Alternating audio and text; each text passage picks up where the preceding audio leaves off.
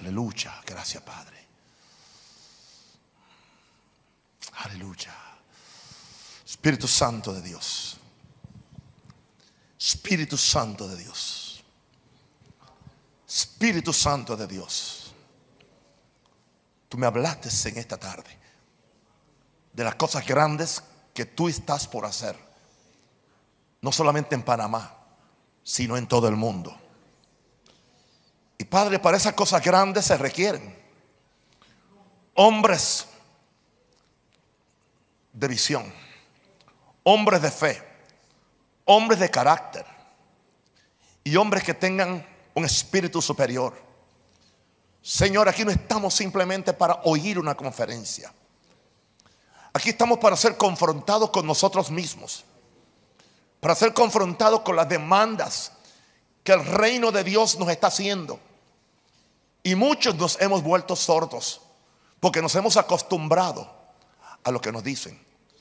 Yo pido que en esta noche tan especial y tan gloriosa, tú nos abras, empieza conmigo el, el oído para oír lo que el Espíritu le dice a la iglesia. Porque hay una nueva palabra para una nueva época.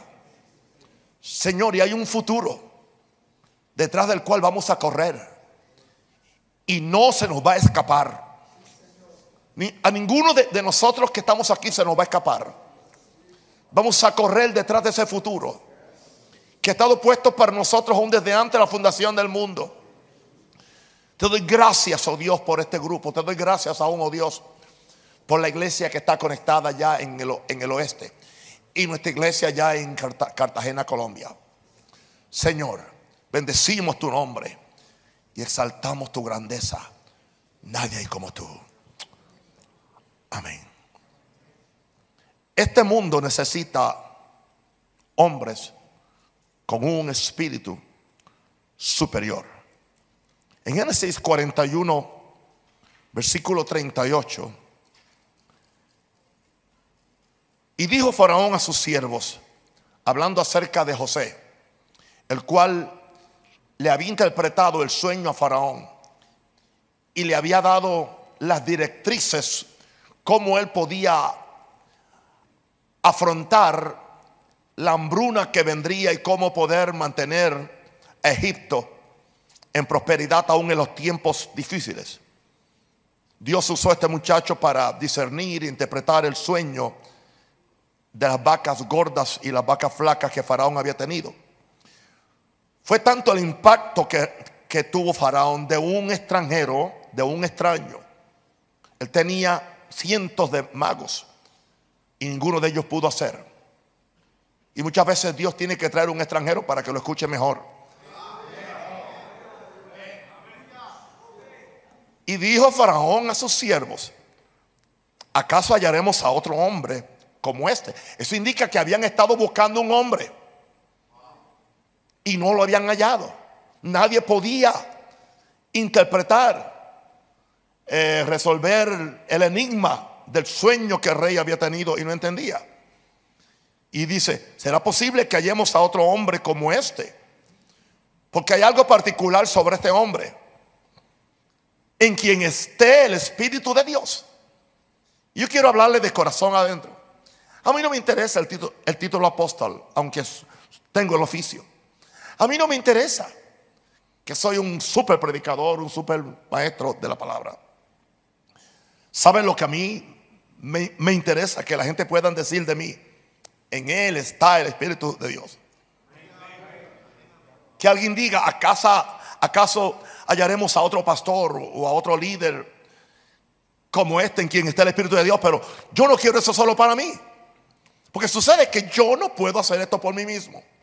Y el primero que lo sabe soy yo. En Daniel 6.3. Ok. Y vemos ahora cómo este muchacho se convirtió en el primer ministro del imperio egipcio. Y fue una pieza muy clave en el gobierno de Faraón. Pero ahora tenemos otro que siendo un gran profeta de Dios, Dios lo metió en la palestra política, no voluntariamente, sino porque lo llevaron de, exilado. Pero fue, fue tan poderosa la conducta de él y de los que andaban con él, los tres varones hebreos, Sadrach, Mesach y Abednego. Y ahora aquí lo tenemos ya en, en el reinado de, de Darío. Y dice en el verso 3, pero Daniel mismo era superior a otros sátrapas y gobernadores.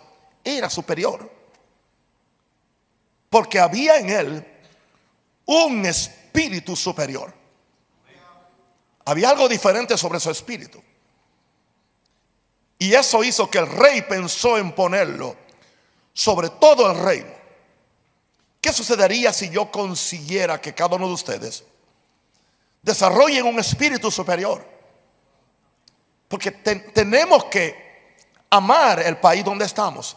Y si yo como extranjero, yo lo amo, más usted que ciudadano de este país. Porque mire lo que dice, el rey pensó en ponerlo sobre todo el reino. Yo creo que la iglesia ha cometido un gran error al evadir nuestra responsabilidad cívica y aún nuestra responsabilidad política de dominio y de gobernación, porque se nos enseñó desde chiquito que la, que la política era para los, los tracaleros. Y por eso están así, porque la iglesia se ausentó. Pero aquí tenemos un hombre que, que era un profeta, era un intercesor, era un vidente, y eso no interfería para que él pudiera ser un hombre que sobrevivió tres o cuatro imperios. Los imperios terminaban y, él lo pasaban al próximo. Algo bueno así en el otro que lo recomendaban para el próximo. Y no importa que fueran de partidos distintos. Porque esto no es asunto de partido. Aleluya. Y lloro al Señor que Dios levante en Panamá hombres con espíritus superiores. Que no tienen que recurrir al engaño, a la manipulación, ¿entiende? Al juega vivo, a todo esto. Y que el rey, y no estamos pensando aquí en el presidente del país, que el rey Jesús nos ponga sobre todo el reino. Porque este país necesita que el reino de Dios tenga hombres que representen lo mejor del reino de Dios. Para empezar a provocar un pequeño cambio que tiene que empezar en la casa de, de Dios. Aleluya. Yo paso por algunas iglesias y esto no es una crítica porque estoy de acuerdo con la consigna que dicen, porque allá dicen América para Cristo, acá dicen Panamá para Cristo, pero cuando yo miro la situación de la iglesia, yo digo, primero tiene que ser la iglesia para Cristo. Panamá nunca será para Cristo a menos que la iglesia sea para Cristo. No que Jesús es el Señor de Panamá, está bien y eso lo queremos todo. Pero una pregunta, primero Jesús tiene que ser el Señor de su iglesia. Y antes que sea Señor de la iglesia, tiene que ser Señor de los que somos los participantes, porque la iglesia no es un edificio, tampoco es una denominación, es gente. Eres tú y soy yo. Ahora, yo creo que Dios quiere convertirnos en hombres con un espíritu superior. Si yo no creyera eso, yo no estuviera haciendo lo que estoy haciendo. Ya hace 60, 60 y ya hace 13 años que ya me hubiera retirado a vivir una vida fácil, el, sueño americano, tener tu, casita, tener tu, segunda casita cerca de un lago, ¿entiendes? Para, con, el, con la, el grill para hacer tu carnita y para ir después por los países, por, por los cruceros. ok, un muerto viendo a otros muertos. Pero no, Dios quiere convertirnos en hombres con un espíritu, con un espíritu superior. Yo voy a ayudarle a Dios. papá no diga eso. Yo voy a ayudarle a Dios. No, pero papá no diga eso. Yo no estoy mal. ¿Qué decía Pablo? Somos colaboradores de Dios. ¿Qué es un colaborador? Es un ayudante. Yo no dije que yo lo inicio. Yo no dije que yo soy la pieza principal y usted tampoco. Pero yo tengo que tomar en serio mi, mi participación que es mía y lo que yo hago nadie lo puede hacer. Y lo que tú haces el que, el, que se sienta aquí más insignificante tú tienes una parte que te toca a ti hacerla. Y esa parte del muro te toca a ti defenderla y edificarla y levantarla. A ti te toca. Y si tú no eres responsable la parte del muro que te, que, te toca, es, posible que por, por ahí entren los enemigos y dañen todo el reino de Dios. Porque tenemos que cambiar la perspectiva de lo que es ministerio en Panamá y en el mundo entero, que no es solamente la obra de un hombre, es la obra de un cuerpo. De un cuerpo. Dios quiere convertirnos en hombres con un espíritu superior. No tienen que ser los más fuertes. Voy más allá. No, no tienen que ser los más sabios. No tienen que ser los más ricos. Porque en ocasiones Dios ha escogido lo que los hombres han rechazado y de los cuales se han burlado. Pero a, estos hombres, gloria a Dios, permitir que Dios se metiera en ellos y trabajara dentro de ellos. Ellos tuvieron que permitir que Dios se metiera en ellos y trabajara dentro de por, por eso tienen un espíritu que es superior. Estos hombres sacudieron el mundo, ayudaron a la humanidad, número dos, y le trajeron gloria a Dios que son las tres cosas más importantes que podemos hacer. Todo lo demás que hacemos es incidental. ¿Entiende?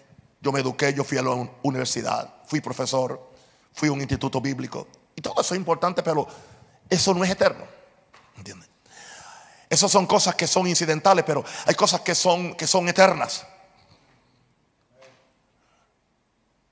Cuando entramos en el plan de Dios, cuando trabajamos con Dios y Dios con nosotros, cuando somos ayudantes de Dios, sacudiremos al mundo, ayudaremos a la humanidad y le, traeremos gloria a Dios. Yo no creo que esto pequeño que hemos hecho aquí es lo último que Dios va a hacer. Yo creo en grandeza. Y quiero desintoxicarlos a ustedes de una falsa humildad. De que le tienen miedo a la grandeza y le tienen miedo a la prosperidad. Tú no puedes tenerle miedo a la grandeza y tampoco a la prosperidad. Si Dios te puede confiar ambas cosas, te las va a dar. Mucho más abundantemente de lo que puedas pensar o imaginar. Porque Dios requiere hombres que sepan quiénes son, no en ellos mismos, sino en Dios.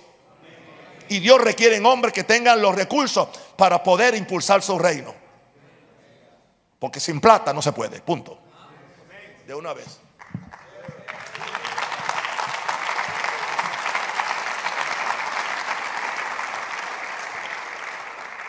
Tengo seis puntitos. Gloria a Dios. Con la camisa que me bordaron en Panamá hace poco. Siempre fue el diseño de Dios que su espíritu fuera la fuerza motriz de todo hombre. Y ahora estoy hablando del hombre, claro, eventualmente la mujer entró en el programa, pero el hombre estaba antes de la mujer. Y por eso los primeros que deben tomar esta responsabilidad deben ser los hombres. Y no dejar que ellas ayunen, que ellas oren, que ellas vengan y que ellas diemen. Y usted no hace nada. Sentado ante, ante como decía Gigi en la caja del diablo, nos digo, la, televisión viendo historias que son mentiras y que nunca tienen realidad en vez de buscar la Biblia a ver lo que es lo que es cierto y lo que es eterno y lo va a bendecir a usted. He dicho fue el diseño de Dios. Que su espíritu fuera la fuerza motriz del hombre. Job 32, verso 8 al 9. Ciertamente, espíritu hay en el hombre. Más que mente, más que emociones, más que intelecto, más que fuerza muscular o física. Hay espíritu en el hombre. El énfasis en la Biblia es lo que hay en el hombre que es eterno y lo que hay en la Biblia que es de Dios que debe estar en primer lugar en nuestra vida. Y añade, y el soplo del omnipotente, y habla del Espíritu Santo, le hace que entienda. Entonces, si no recibe el soplo del omnipotente, aunque sea un ser humano, no es diferente a las bestias. No son los sabios los de mucha edad. Así que no hay que tener 73 años para ser sabio. Ni los ancianos entienden el derecho. En otras palabras, lo que está diciendo es, sea joven, sea niño o sea anciano, si entienden que hay Espíritu de Dios en ellos y permiten que el soplo del Omnipotente le haga entender, no tiene que ver nada ni con, no tiene que ver nada ni con los años que has estado en la iglesia. Y muchas veces hay algo que yo observé porque yo soy hijo de pastor, yo nací en la iglesia. Gatía a llegar a la iglesia porque la casa pastoral era muy cerca de la iglesia. Pero muchas veces hay una tendencia en la iglesia que los que hemos estado más tiempo, cuando viene alguien y empieza a caminar muy rápido, nos llenamos de celo o nos llenamos de envidia o empezamos a tratar de apagarle el fuego.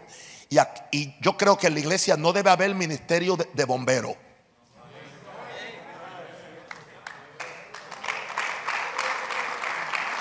El único ministerio es encendedores de fuego.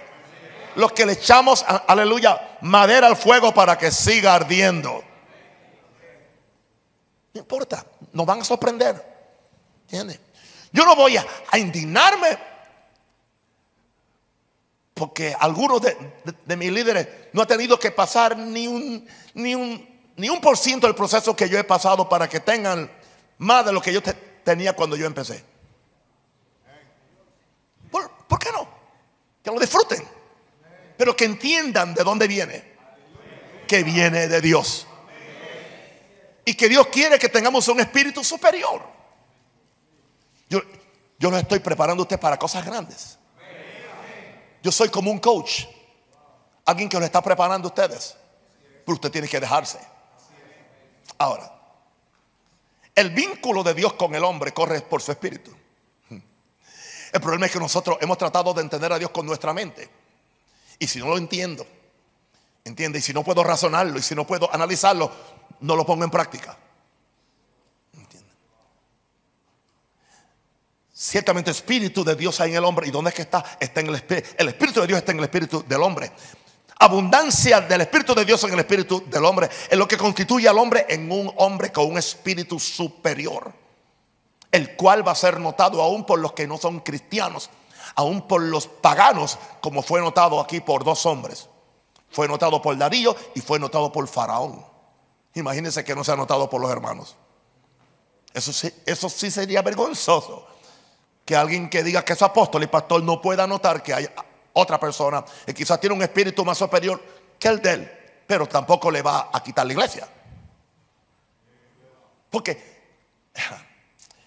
Ah, José no fue a quitarle el reino, sino que él fue una adición al reino y fue una ayuda al reino. Sin el Espíritu de Dios el hombre ni entiende. Sin el Espíritu el hombre no entiende. Y lo que tiene es una sabiduría animal, terrenal y diabólica. Aunque tenga un título de, la, de una universidad de Panamá, de una de de Estados Unidos o de Oxford o de donde sea, o de Madrid. Sigue siendo sabiduría animal, terrenal y diabólica, porque no pone a Dios en primer lugar, porque no le da la gloria a Dios, porque glorifica al hombre en la forma incorrecta, hace del hombre un Dios, pero en la forma incorrecta, un Dios que es Dios en sí mismo no que es divino porque Dios vive en él y él le da la gloria a Dios. Porque el hombre sin el Espíritu de Dios no entiende y lo que tiene es una sabiduría animal, terrenal y diabólica. Hago una pregunta en este primer punto. ¿Por qué insistimos?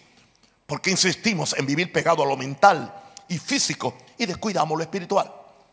Y aún nosotros, los que tenemos algunas habilidades conceptuales e intelectuales, tenemos que cuidarnos porque hay tanta tanta teología, hay tanto libro de tanta doctrina que no tiene que ver nada con el Espíritu Santo de Dios. No hay que ser ni salvo para ser un teólogo. Para ser un teólogo hay que aprender hebreo y griego. Eso es todo. No hace falta orar. Interesante cuando a mí me llegan toda, toda, cada día me, me, llega una, una recomendación de este diccionario bíblico y esta enciclopedia y, este, y esta concordancia y esto para que explique y todo hermano. Y yo, yo todo eso yo lo eché a la basura. Yo leo la Biblia en el Espíritu Santo. Yo no sé griego, yo no sé hebreo tampoco, pero yo conozco un poquito el Espíritu Santo. Porque si insistimos, o sea, lo que Dios va a hacer no lo podemos hacer pegado a lo mental, a lo físico y en el proceso descuidamos lo espiritual. ¿Cómo tú vas a descuidar la parte más importante tuya? Porque ciertamente el Espíritu de Dios hay en el hombre. Por eso ustedes están aquí. Por eso hay una atracción en esta iglesia que muchas veces ni usted la entiende y yo menos. Y yo no tengo que, que entenderla. Porque este es un ministerio de un carácter netamente espiritual. Tenemos, queremos que la gente tenga un encuentro con Dios y con su Espíritu Santo. Y que la gente no crea que va al cielo porque, porque tiene una mente eh, eh, eh, inteligente o que recibe el Espíritu Santo porque sabe cómo emocionarse y hacer el baile pentecostal. No. Que la gente sepa que hay algo, hay algo en el ambiente. Hay algo que, que tú tienes. Tuviste un encuentro con Jesús, tuviste un encuentro con el Espíritu Santo. Mira, se te fue el deseo por el licor.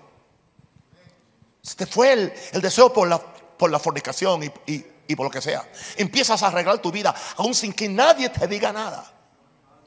Eso indica que ya empezaste a conectarte, a establecer el único vínculo que nos conecta con Dios es el Espíritu tuyo por medio del Espíritu Santo. Y ahí es que estamos nosotros. Ahora, número dos. Es una tragedia cuando los hombres dependen solo de las fuerzas de su alma y el alma, las fuerzas del alma son el intelecto, las emociones y la voluntad. Son las tres fuerzas del alma. Es una, una gran tragedia cuando los hombres dependen solo de las fuerzas de su alma o de los músculos de su cuerpo para manifestar su hombría. Esa generación ha puesto más importancia en el desarrollo intelectual del alma y el desarrollo físico del cuerpo que en el desarrollo del hombre interior del espíritu. Y no hay nada. Yo estudié, yo, soy un autodidacta, yo, yo sigo estudiando. ¿Entiendes? Y nosotros no tenemos un culto a la ignorancia tampoco. Queremos que nuestros jóvenes estudien, que tengan eh, buenas posiciones para que puedan ser una influencia. Pero a lo que yo me refiero es que no desarrollemos el intelecto y el cuerpo a expensas del desarrollo espiritual nuestro. Porque de qué le vale al hombre que gane todo y pierda su alma. Muchos han desarrollado su alma, su mente, su cuerpo a expensas del desarrollo de su espíritu. Mientras hacía estas notas hoy, me acordé de una visión que tuvo Kenneth Copeland de él mismo hace muchos años. Está empezando su ministerio, él es un, un maestro eh, de la iglesia en Estados Unidos. Y, y, él estaba en una opresión y se sentía él que, que no alcanzaba nada. Y, y, un día se puso en ayuno, se puso, a, se, se puso a buscar a Dios. Y dice que de repente tuvo una visión. Y en la visión él vio un guineo, un banano, un plátano para los cubanos. Usar los tres términos para que me entienda el mundo entero. Pero el guineo era bien, bien grande. Y entonces, él dijo, bueno, imagínate, debe tener por dentro un, pedazo de guineo, un plátano grandísimo. Y cuando él ve que en la visión se empieza a pelar el guineo y empieza a pelar como usted pela un guineo, pero que entonces que él ve que están pelando el guineo, pero no aparece nada dentro. Al final, cuando ya está casi pelado el guineo, él ve una, una cosita muy pequeñita, ¿ok? Abajo del guineo. Y cuando él está así orando, el Señor le dice, ese eres tú. ¿Cómo que ese soy yo? Ese eres tú. ¿Entiendes? Tienes algo grande por fuera, pero por dentro eres como ese pedacito de guineo que no sirve ni, ni para que nadie se lo coma. O sea que es todo apariencia, todo follaje. Hay gente que tiene mucho follaje, tiene mucha hoja. ¿Se acuerdan de la, de la higuera? Mucha hoja, pero no fruto. Y entonces el, el Señor le dijo, y no solamente eso, el gran peligro es que así es que tú te ves. Como se ve esa cosita pequeñita dentro de toda esa, de toda esa cáscara del guineo, así es que tú te ves. Él se dio cuenta que lo que Dios le estaba diciendo era que él había desarrollado lo de afuera, pero nunca lo de adentro había crecido. Eso es muy importante, muy importante. Porque la gente quiere la unción, pero no quiere el desarrollo espiritual. ¿Sabe que le diga algo? La unción a mí no me sirve ni para mi santificación. Porque la unción es para yo romperle, para yo sacarle el demonio a otro, pero, pero no el mío. La unción es para yo libertar a otros, para libertar los yugos a otros. La fe en la palabra de Dios es para yo vivir en santidad y para yo tener carácter. El hombre, me dan agua por favor. El hombre natural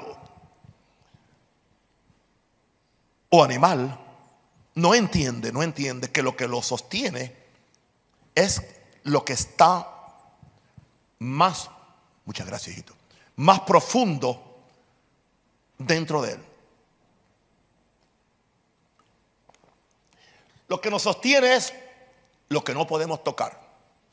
Gente que creen que su dinero lo sostiene porque lo pueden tocar y pueden ver cuál es el balance en el banco. Ellos creen que lo que los sostiene es el cuerpo porque ellos son conscientes del cuerpo. Los piensan que lo que los sostiene es todo su conocimiento intelectual o un conocimiento bíblico. Porque es lo que ellos pueden entender o lo que pueden discernir. Sucede que lo único que me sostiene a mí es lo que está más profundo dentro de mí. Se llama el espíritu del hombre que es donde residen todos los recursos de Dios. No, no residen en mi mente, no residen en mis emociones, ni aún en mi, en mi intelecto. Porque lo espiritual solamente se acomoda a lo espiritual. Por eso es que no sé, no sé si tú te das cuenta que hay ministerios que son didácticos, son teológicos, son conceptuales y apelan y hay gente que se siente cómoda con eso. Wow, tremendo. pastor dijo tanto y, que dijo, yo no sé. Pero el hombre tiene una didáctica, pero ¿y, qué te hizo? Pues, oh, aprendí algo. No, no es que aprendiste, fuiste transformado. Hubo una transformación. Así que el hombre animal o natural no entiende que lo que lo sostiene es lo que está más profundo dentro de él el espíritu donde residen todos los recursos de Dios. Yo sé que es más fácil predicar de afuera. cuando tú predicas de afuera, tú puedes entusiasmar a la gente afuera. Y yo supiera hacer eso porque lo viví tantos años, lo vi tantos años que yo sé cómo se maneja eso. Pero me he dado cuenta que no cambia absolutamente a nadie. Pero ciertamente cuando hay espíritu en el hombre, y el Espíritu Santo de Dios puede ir, penetrar, aleluya, la mente, el cuerpo, las emociones, el alma y puede entrar a lo más profundo del ser humano, que es donde está el espíritu y donde está el corazón. Y Dios mío, dame hoy tu corazón, porque de hermano es la vida. Que es lo que, que es el tipo de, ministerio que tenemos que desarrollar nosotros. Eso no es para pastores, eso es para cada hombre para cada creyente, aún para cada mujer. Desarrollar su espíritu. Por eso es tan importante que tú leas la Biblia, pero por eso es tan importante que también tú recibas el bautismo del Espíritu Santo. Y por eso es tan importante que aprendas algo que casi es anatema en Latinoamérica cuando tú le dices, ora en el Espíritu. No, a menos que Dios me toque, yo no oro en el Espíritu. Si tú fuiste bautizado en el Espíritu Santo y hablaste en lenguas la, la primera vez, ese es tu regalo, ese es tu instrumento. Esa es la forma por la cual tú hablas los misterios de Dios desde tu espíritu. Pero como no tiene sentido, lo hago quizás una vez. Y cuando único lo puedo hacer es cuando el espíritu me agarra que se me va la mente y pierdo el conocimiento. Entonces hablo en lengua. Pero cuando estoy otra vez en mis cabales, no, no, no, eso no tiene sentido. Porque somos aún mentales, somos aún emocionales en vez de ser espirituales. Y no entendemos a Pablo que dice, yo oraré con el Espíritu y yo oraré con, mi mente. Yo oro. Y cuando yo oro, oro con mi Espíritu, oro los misterios de Dios. Y, dice, el que habla en lengua se edifica a sí mismo. Ahora, número tres. La fuerza moral o espiritual del hombre, fíjense que dije la fuerza moral. No simplemente la fuerza espiritual. La fuerza moral del, o espiritual del hombre depende de lo mucho de Dios que tenga en su corazón, en su espíritu. Con todo respeto, yo creo en enseñar. Yo creo en hablarle de la santificación y aún hablarle del peligro del infierno y todo eso. Pero al fin de cuentas, a menos que el Espíritu Santo de Dios sea recibido en lo más profundo del ser humano, no importa cómo lo amenacemos, no importa cómo lo hagamos emocionarse, a, menos que eso lo cambie adentro, nunca va a cambiar sus acciones, sus actitudes. Porque la fuerza moral o espiritual del hombre depende de lo mucho de Dios que tenga en su espíritu. Eso le da fuerza moral, le da fuerza espiritual, le da fuerza de permanencia. Tenemos una expresión que es muy activa en el libro de los Hechos, es la expresión lleno del Espíritu Santo. No se le aplica a todo el mundo, pero en, en situaciones especiales cuando encontramos hombres que se enfrentaron a tremendos retos, la forma como ellos lo vencieron dice la Biblia, lleno del Espíritu Santo. Pero Pedro lleno del Espíritu Santo. Se, se requerían hombres para, para diáconos que sean llenos del Espíritu Santo. En Hechos 7:55, pero Esteban, en medio de ser apedreado, en medio de, de, de, de tal sangrando y tal perdiendo su vida, dice, lleno del Espíritu Santo. Las piedras no pudieron vaciarlo del Espíritu Santo. El que no lo entendiera, no lograron vaciarlo del Espíritu Santo. Porque él no estaba lleno de una emoción o de una creencia teológica. Él estaba lleno de algo espiritual que es eterno y que predomina sobre lo físico y lo, y lo mental. Estamos hablando del Espíritu Santo. Por eso es que muchas veces yo, yo mismo no entiendo que he venido totalmente físicamente exhaustado o cansado y yo creo que no voy a poder ministrar bien. Pero de repente me siento lleno del Espíritu Santo. Digo cosas lleno del Espíritu Santo. Hago cosas lleno del Espíritu Santo. Y cuando, cuando vuelvo a lo natural dije, ¿y cómo yo hice eso? Porque no tiene una explicación lógica. Esteban, siendo apedreado, botando sangre, lleno del Espíritu Santo. El hecho de que estaba lleno y no lo perdió indica lo importante que es estar lleno de Dios adentro. Puesto los ojos en el cielo. Tú vas a poner los ojos en aquello de lo cual tú estás lleno. ¿Qué vio? La gloria de Dios. No vio las piedras. No vio para maldecir a los que lo estaban haciendo vio la gloria de Dios. Estaba tan conectado con lo de adentro de él que vio a Jesús que estaba a la diestra de Dios sentado. Y ahí murió diciendo, Señor, no le tomes en cuenta este pecado. Vio la gloria de Dios. Por lo tanto, lo que yo vengo a decirte, hijo mío, es, busquemos un ensanchamiento interno para que Dios pueda depositar en nosotros todo lo que necesitamos para el cumplimiento de nuestro propósito y destino. Voy a darte un ejemplo desde la desde la, la, reunión pasada, Dios me dio el título para hoy, pero simplemente tenía el título. Y aun cuando en esta tarde empecé a buscar a Dios, tenía el título y no me salía nada. Pero yo sé que dentro de mí están los recursos, en mi espíritu. Aleluya. Ahora, se requiere un ensanchamiento interno para que Dios pueda depositar en nosotros todo lo que necesitamos para el cumplimiento de nuestro propósito y destino. ¿Cuál es la gran crisis que tenemos hoy dentro de la iglesia? Hay gente que andan con un título apostólico, pero adentro, adentro son niños, son bebés, son casi un feto, pero tienen un nombre o una etiqueta apóstol, profeta pero busca el ensanchamiento interno.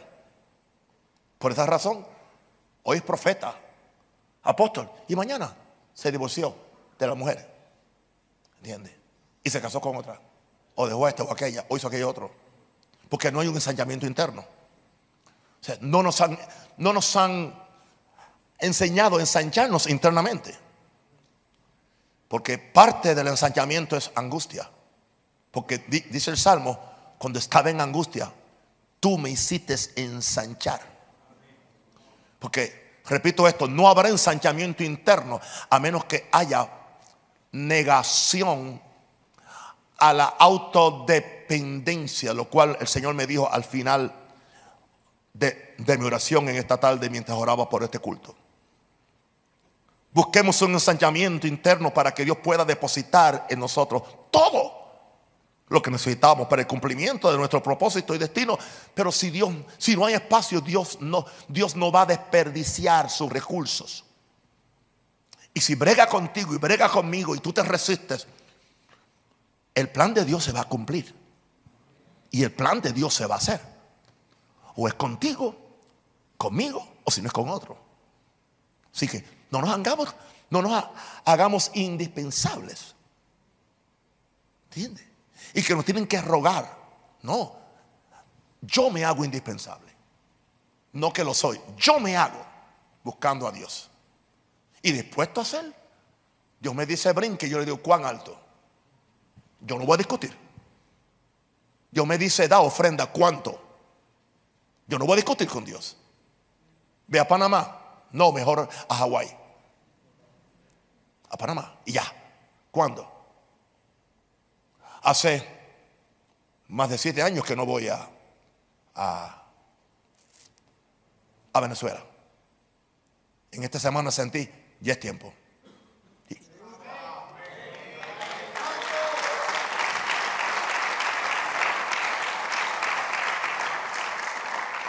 Sacando visa. Hoy fui. Y lo único que no me preguntan es en qué día voy a morir.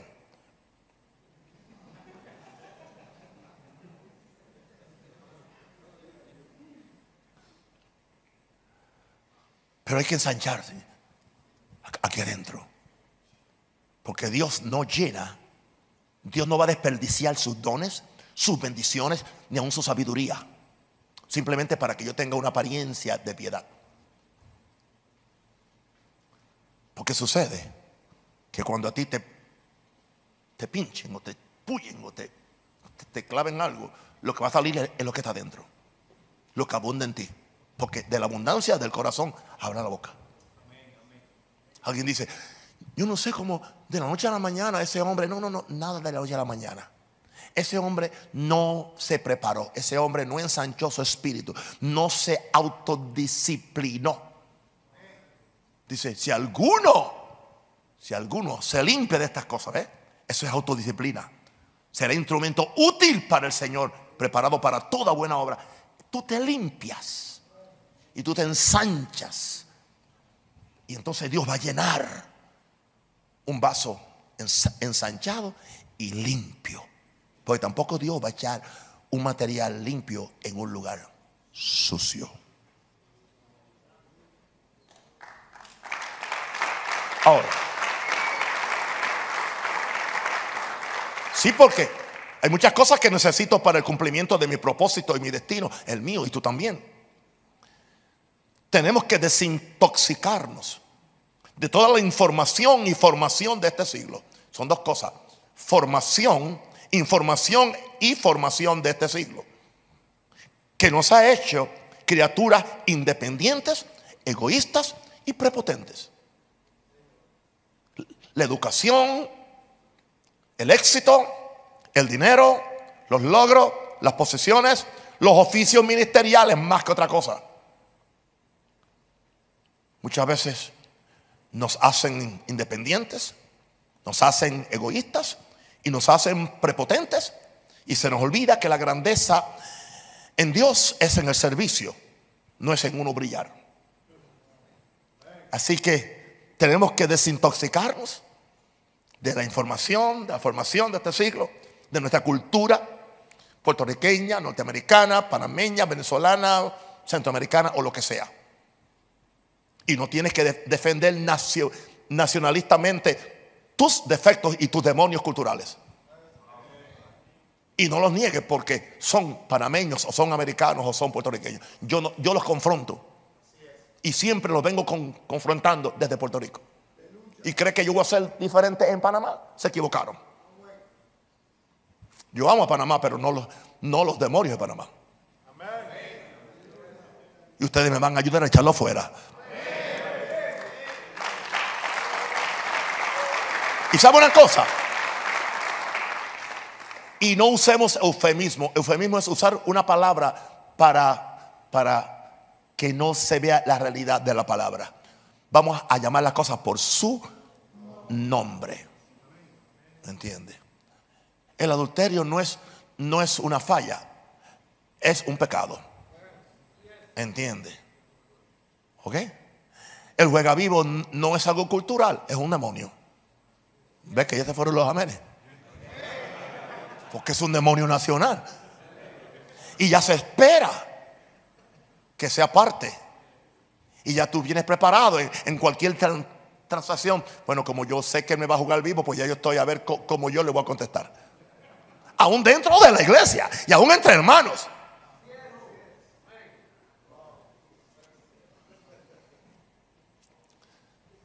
Desintoxícate.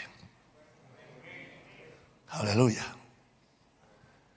No le pongamos límites a lo mucho que Dios pueda depositar en nuestro espíritu. Yo no voy a ponerle límite a lo que quiera de mí, Señor.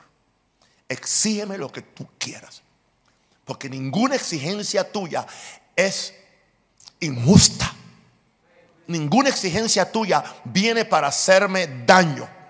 Ninguna exigencia tuya viene para impedir que yo camine en tu propósito y que tenga lo mejor del cielo y por qué no lo mejor de esta vida. Yo no estoy predicando que no podemos tener lo mejor de esta vida, pero primero voy a tener lo mejor del cielo. Y entonces el cielo me dará lo mejor de esta vida. Porque aquel que vino del cielo me dijo, busca primeramente mi reino y mi justicia y todas las demás cosas te serán añadidas. ¿Por qué no?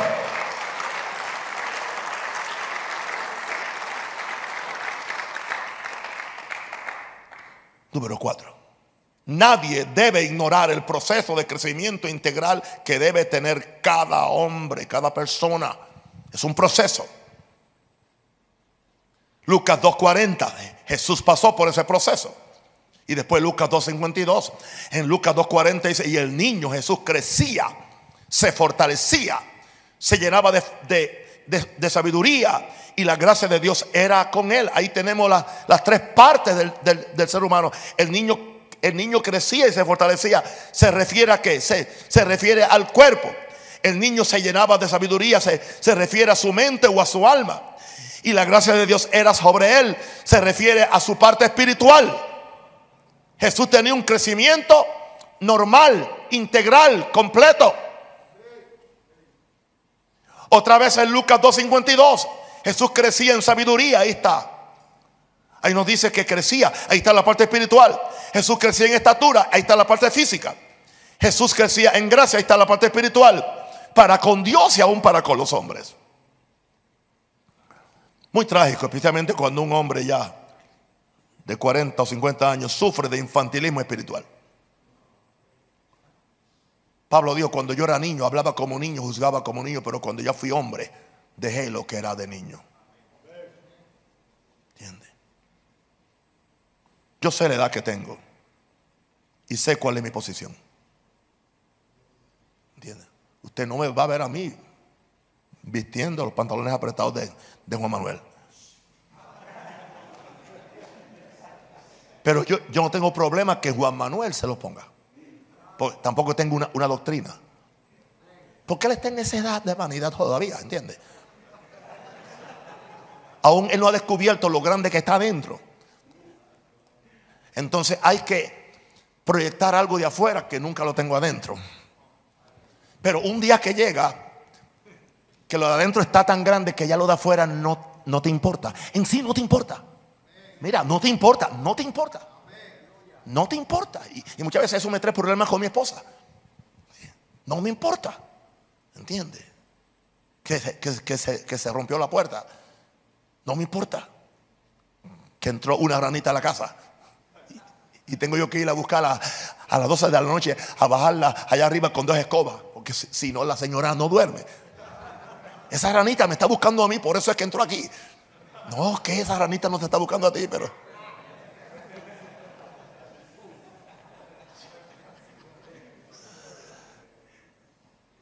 Entonces hay que tenemos que, que nosotros saber quiénes somos y a qué Dios nos llamó. O sea, yo sé que,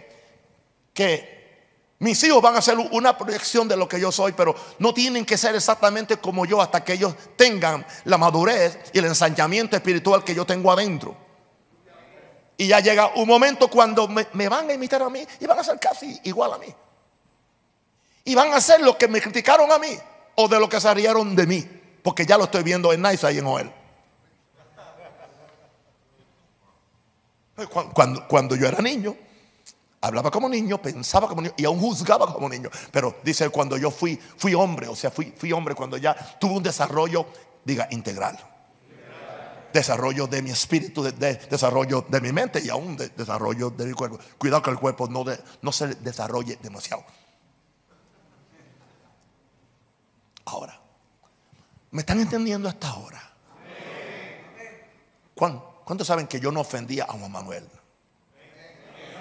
Sé que los, amigos de Colombia lo van a quemar, pero anyway. Pero es muy trágico cuando un hombre de Dios especialmente sufre de infantilismo espiritual. Que nunca han crecido, ¿entiendes? ¿Sí? Siempre con el mismo juego, las mismas cosas. Pero cuando vas a crecer? En, inglés dicen grow up, crece. Imagínense que le digan eso. Eh, está bien que yo le diga eso a Nehemiah, el de Melody, que es un bebé. Coman crece. Pero imagínate que yo tenga que estarle diciendo eso a, ver a quién, que alguien mayor, a Wilber. Wilber, crece, ya eres, se, supone que ya eres grande. Y siempre está con la niñería, no que nadie me quiere, que nadie me salude en esta iglesia. Hay que decirle, crece. No, que el pastor, ¿entiende? Aquí una señora que tiene más de, que, tiene más de 80 años, creo. Y, pero es una niña. Es una, es una niña, pero es una niña. ¿Entiendes? Y yo la amo muchísimo y yo la soporto. También. ¿Entiendes? Yo estoy alabando al Señor ahí en, el culto. Ella viene por detrás y me da un cantazo aquí y me dice, ¿qué? ¿No me va a saludar? No me quiere saludar. Y yo con toda mi paciencia digo, mi santita hija, Sucede que yo estoy, yo estoy alabando a Jesús y Jesús es más importante que tú. Pero yo te amo.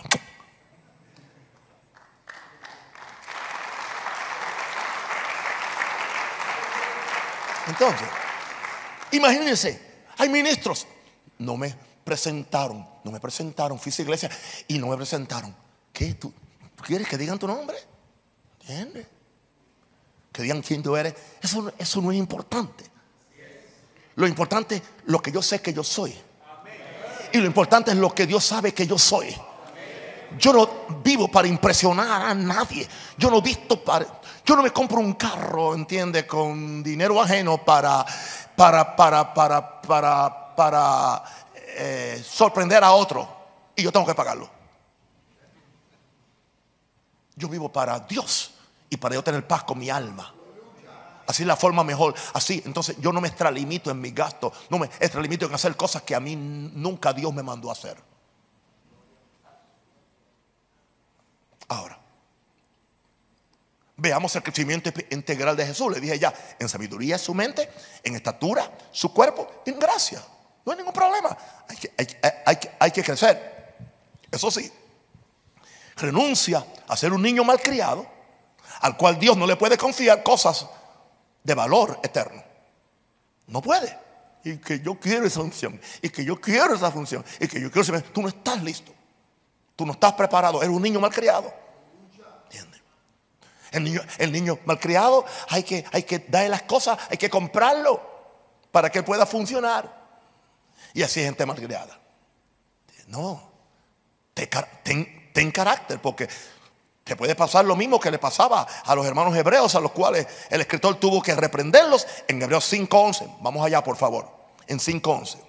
Y le dice, acerca de esto tenemos mucho que decir y difícil de explicar. Por cuanto habéis hecho tardos para huir.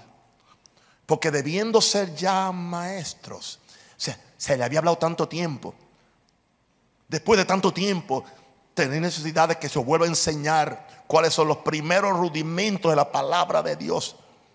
Y habéis llegado a ser tales que tenéis necesidad de lechita, que eran entonces niño y no de alimento sólido. Hermano, hay iglesias con 10 y 15 mil miembros. ¿Y sabe qué es lo que le dan a cada uno el domingo por la mañana en ese culto de, de una hora? A cada uno le dan un chupete.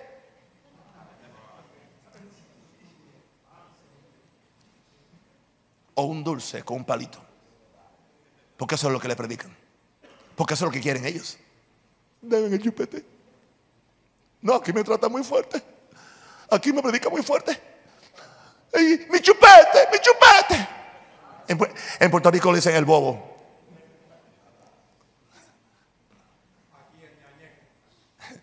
Es un ñañeco, ¿verdad? Pero el bobo es lo que, El, chupete ese que se le da al, bebé para que engañar lo que está, que, está, que está, que está chupando algo. ¿Ah? Pacificador aquí. Aquí usan el anglicismo pacifier. Pues empiecen a amar a los gringos entonces también. Usando tanta palabra nuestra. Mamón. Mamón. Pero mamón es el que mama, no el que mama, ¿no? Anyway, Mamón, chupete, pacificador. Ok. wow. ¿Entiendes? Imagínense iglesia así. Hay que darle un chupete a cada uno. Un pacificador. Un pacificador que es que no te alimenta, te entretiene, pero una mentira. Yo no voy a jugar esa mentira. Esto que yo le he dado a ustedes no ha sido un pacificador hoy. Yo no creo. Esto ha sido un... Pero esto es lo que te ensancha el corazón. Esto es lo que te, lo que te vuelve una persona responsable y te hace pensar. Y dice, ¿por qué perdí tanto tiempo? En, en, aquel lugar. ¿Por qué perdí tanto tiempo? ¿Y por qué a veces me dan ganas de volverme a Babilonia o Egipto? Y todo aquel que participa de la leche es inexperto en la palabra de justicia. Porque es niño, porque es bebé. Pero el alimento sólido pero el alimento sólido es para los que han alcanzado madurez. Y mire, cuando hay madurez dice que la persona tiene los sentidos ejercitados en el discernimiento del bien y del mal. No necesita apóstoles, policías o profetas sargentos para que los chequeen o los vigilen. Porque ya tienen un desarrollo integral de espíritu, alma y cuerpo. Porque están comiendo alimento sólido y no se quejan. Aunque sea difícil a veces masticarlo y digerirlo. Pero esos son los que han alcanzado madurez espiritual. Para los, para los que por el uso tienen los sentidos ejercitados en el discernimiento del bien y del mal. Ahí nos quiere llevar Dios. Porque un ejército de Gedeón, Dios no puede bregar con niños. Los niños se disparan ellos mismos y matan a sus amiguitos porque no saben disparar. Creen que es un juguete. Usan los dones del Espíritu como juguete en vez de herramientas para construir. Pero el, alimento sólido es para nosotros. ¿Cuántos quieren alimento sólido? ¿Cuántos quieren un espíritu superior? Termino en mi, en mi quinto punto. Conviértete en un hombre con un espíritu superior. Yo había ya terminado la lección y estoy y cuando estaba orando oí esto en mi espíritu y dile al final lo primero que le va a decir en ese punto es renunciemos a la autodependencia. Señor, ¿por qué eso es tan importante? Porque es enemiga mía. La autodependencia hace al hombre un, un ídolo del mismo hacia el hombre prepotente, orgulloso, creyendo que él tiene la, solución a todo. Dile que renuncien a la autodependencia. Yo soy el primero que yo renuncio a la autodependencia. a tener las cosas cuando yo las quiero, en el tiempo que yo quiero y como yo quiero y a la medida que yo quiero y como a mí me gusta. Eso es autodependencia. Yo voy a depender de Dios. Yo estoy aquí porque Dios me trajo. Estoy haciendo estas, estos, estas conferencias para hombres porque Dios me dijo que las hiciera. ¿Entiendes? No es una oportunidad para, para recoger otra ofrenda. Gente que ha venido y el, pastor no recoge. Esto no es para recoger ofrenda. Porque yo dependo de Dios. Jesús me dijo, dile a la gente que tengan Cristo dependencia. En vez de autodependencia, Cristo es mi esperanza de gloria. Y eso es lo que Dios quiere que tengamos en nuestro espíritu. Porque el Espíritu Santo viene a revelar a Cristo. Y viene a formar a Cristo, un Cristo grande dentro de nosotros. No un bebé. Un Cristo completo no un Cristo en pañales. Para que seamos hombres con espíritu superior. Conviértete en un hombre con espíritu eh, eh, superior. Número dos, un, un, hombre que sabe hacer decisiones de consagración para no contaminarse con el espíritu de este mundo. Los tres varones eh, hebreos, Sadrach, Mesach y Abednego, y Daniel, ellos, ellos dicen, propusieron en su corazón no contaminarse con la comida del rey, porque la comida del rey era presentada antes a los ídolos. Tanto la carne como el vino eran presentados a los ídolos. Y después entonces se les servían a estos muchachos. Ellos, ellos dijeron, no, propusieron en su corazón y no vamos a comer esa comida. El que estaba a cargo de ellos, el jefe, el staff chief, el jefe de, ellos, dijo, pero ¿y cómo cuando yo los presente en 10 días a donde el rey y los encuentre enjutos y flacos y feos, me van a cortar la cabeza? Y le dijeron, prueba con nosotros, danos agua y legumbres por 10 días. Nosotros respondemos, pero nosotros no nos contaminamos con la comida del rey. Y así fue. Básicamente eh, estuvieron en un ayuno de legumbres y de agua por 10 días. Y a los 10 días, cuando fueron examinados por el rey, no solamente, no solamente se veían mejor que los otros físicamente, sino que eh, incrementó su sabiduría. Cuando le preguntaron, pasaron toda, toda pregunta que le hizo el rey, la pasaron y fueron puestos en honor en el palacio del rey.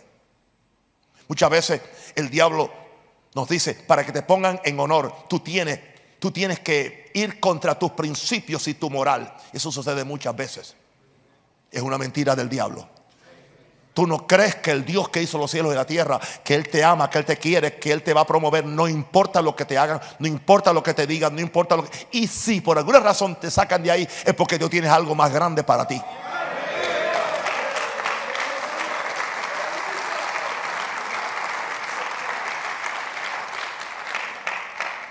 Así que un hombre con, un espíritu, eh, con un espíritu superior sabe hacer decisiones de consagración para no contaminarse con el espíritu de este mundo. Yo no voy a hacer esto y punto en el nombre del Señor Padre, con tu ayuda, con tu poder y con tu gracia, yo lo voy a hacer. Número tres, un hombre con un espíritu superior mantiene su integridad aun cuando el diablo le presenta la mejor comida en bandeja de plata. La esposa de Potifar viene y se le presenta en la negligé, en la ropita esa bonita de noche que usan las, las mujeres cuando son jóvenes. Porque después lo que se ponen son batas de viejas.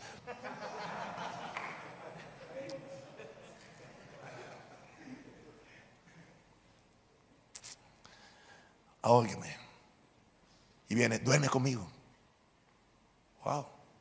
No creo que era fea tampoco. Y tenía plata. ¿Entiendes? Imagínense que este, imagínense que José hubiera, hubiera sido un chulo. Un chulo en Puerto Rico es un hombre que vive de la mujer.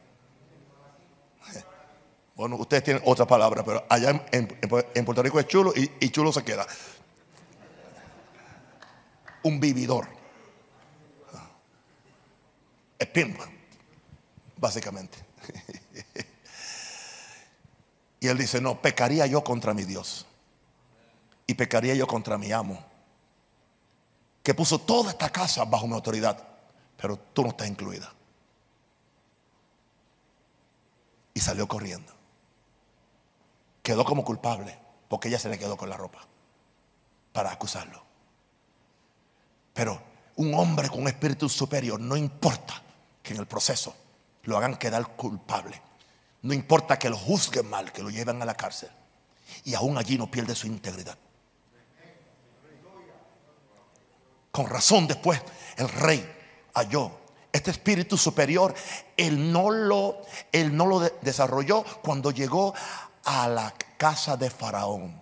Ese espíritu lo tenía aún desde el camino cuando sus hermanos lo querían matar, cuando sus hermanos lo vendieron a unos ismaelitas, cuando sus hermanos se rebelaron contra él, porque algo que tiene un hombre, que, tiene una persona con un espíritu superior es que a esos hombres la traición de sus hermanos no los puede amargar.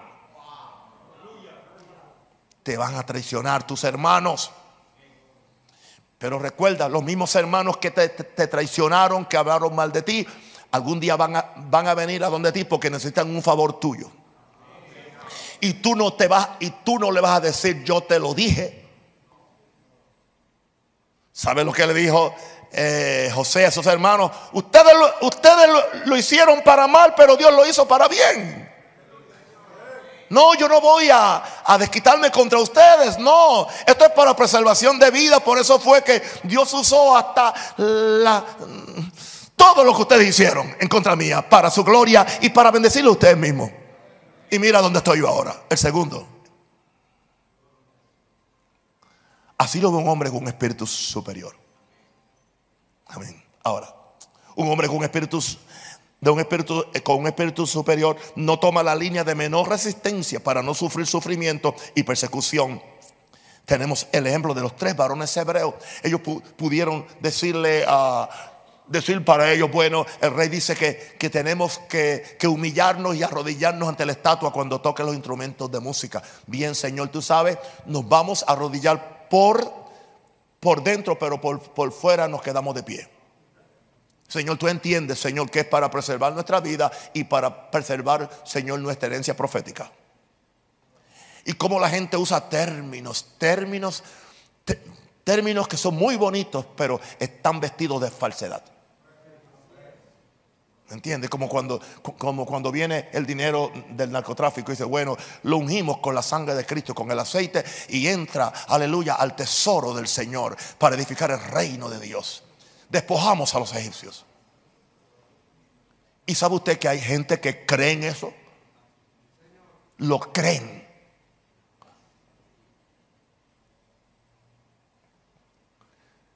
Oh, pero estos muchachos no. Bueno, rey, haz lo que tú quieras. Pero nosotros no adoraremos. Te vamos a quemar. Bueno, mejor quemados que arrodillados.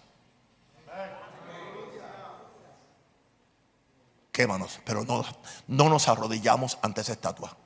Solamente servimos al Dios que hizo los cielos y la tierra. ¿Y usted cree que Dios va a dejar a alguien así? ¿Usted cree que Dios no va a respaldar a alguien así? Ellos, ellos estuvieron dispuestos a morir y a ser quemados. Pero la llama ni les tocó. Salieron y no olían ni a humo. Y fueron promovidos por encima de todo el mundo. Es lo que Dios hace con hombres que tienen un espíritu superior. Yo te reto a esto. Hello, no siempre es fácil. No, no siempre es fácil. Cuando uno de tus amigos del mundo, del traqueteo, te llama y te dice, mira, yo sé que estás edificando una iglesia, yo tengo 100 mil dólares que te los puedo mandar a hacer la transferencia. Muchas gracias. Yo dependo de Dios. La tentación es grande. La tentación es grande. No me diga usted que no es grande. Es grande. Pero Dios ama. Dios se compromete. Dios hace pacto con un hombre que se deja poseer de él. Y que él sufre y pierde, aparentemente pierde, baja aparentemente, para que él crezca para que Dios se haga grande en él. Es el tipo de hombre que Dios está buscando. No hombres que negocian sus convicciones morales o espirituales por un plato de lentejas.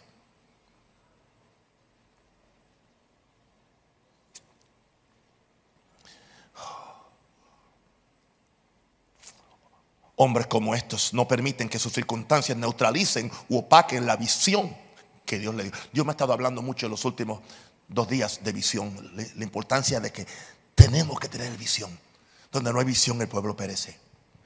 La visión te va a mantener enfocado, disciplinado. Hay gente que no tiene nada porque nunca han tenido la visión para tenerlo.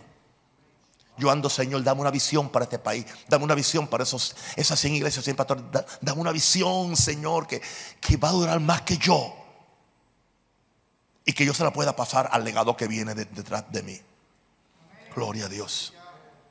Pablo no, no perdió la visión. Dice, no fui rebelde a la visión celestial.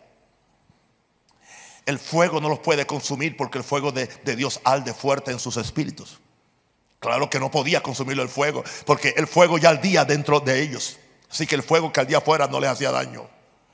Estos hombres salen de un foso de leones para ser puestos en lugar de dominio y autoridad. Y para que usted vea, termino con Daniel 6, 3 al 5. Pero Daniel mismo era superior a estos sátrapas y gobernadores, porque había en él un espíritu superior y el rey pensó en ponerlo sobre todo el reino. Y ahora para usted, prepárese para esto. Entonces los gobernadores y sátrapas buscaban ocasión para acusar a Daniel. Le querían poner la cascarita de guineo para que resbalara. Buscaban ocasión para acusar a Daniel en lo relacionado al reino, mas no me gusta eso, mas no podían hallar ocasión alguna o falta. Wow. Porque era fiel. Y ningún vicio ni falta fue hallado en él. Esto todo tiene que ver con hombres con un espíritu superior, que es un espíritu santo consagrado a Dios. Entonces dijeron aquellos hombres, no hallaremos contra este Daniel ocasión alguna para acusarle, si no la hallamos contra él en relación con la ley de su Dios. ¿Y sabe con, lo único que pudieron hacerle la trampa? En el asunto de que él oraba tres veces al día. Pero eso era lo que había. Eso era lo que lo. Oh, Padre, gracias. Aquí termino. Eso era lo que lo había convertido a él en un hombre con un espíritu superior. Su vida de oración y de temor a Dios y de consagración. Eso lo había hecho un hombre con un espíritu superior. Satanás quiere tentarte y quitarte lo mismo que te ha hecho un espíritu superior. Satanás le dice a ministros que hoy tienen 15 o 20 mil personas que oraban y ayunaban y buscaban a Dios de verdad y por eso tuvieron ese éxito. Hoy le dice, ya no tienes que hacerlo. Ya la maquinaria corre sola, simplemente echa el aceite o que alguien más le eche aceite. Ya no tienes que vivir una vida tan estrecha, una vida de tanta santidad porque ya tú tienes el sueño, ya se cumplió. Eso, es lo que hace el diablo. Lo mismo que te hizo un hombre, un hombre, una mujer superior. Lo, lo mismo es lo que te quiere quitar. Yo sé que yo no puedo vivir sin ayunar, yo no puedo vivir sin orar, yo no puedo vivir sin cada día mantenerme humilde y algunas veces rebajarme un poco al frente de la gente para que la gente vea lo humano que soy. Porque es parte de los tratos de, Dios conmigo para yo ser un hombre con un espíritu superior. Los invito a ustedes a que tengan esa actitud y se pongan de pie y empieza a clamar a Dios. Levante la mano al cielo. Santo el Señor. ¿Dónde está mi músico? Santo. Levante la mano al cielo. Respóndale a Dios, dígale algo. Dígale, haz conmigo lo que tú quieras. Haz conmigo lo que tú quieras, Señor. Eso es, eso es, eso es, eso es, eso es. Eso es, Señor. Yo estoy cansado de ser niño, de ser malcriado de ser inconsistente, de ser un bebé que está buscando un chupete, un pacificador en los cultos y no que me den la palabra pura de Dios. Señor, yo no voy a comprometer mis convicciones. Yo no voy a venderme por un plato de lentejas. Yo no voy a venderme por la mujer más bonita o más fácil que se me aparezca. No voy a hacerlo. Tengo el espíritu de José. Señor, yo prefiero el carácter de José y no la unción de Sansón. La unción de Sansón no lo libró Porque Sansón no tenía un carácter para resistir el sexo opuesto, lo, ilegal y lo inmoral. ¿Quién era más fuerte ante Dios? José, no Sansón. Levante, pide su espíritu. Algún día le voy a hablar de Sansón antes que acabe el año. Pídale a Dios, pídale Señor, dime, revélame en qué áreas estoy mal. Yo quiero que Dios me lo diga a mí, a mí, a Naúm Rosario. Examina mi espíritu, examina mi vida, examina mis más íntimos pensamientos. Yo quiero ser un, un hombre con espíritu superior. Abashakaba. Kirabakoto roboshela baka. E la bakaya. Endo roboquete rebecaya. En el nombre de Jesús. En el nombre de Jesús. En el nombre de Jesús.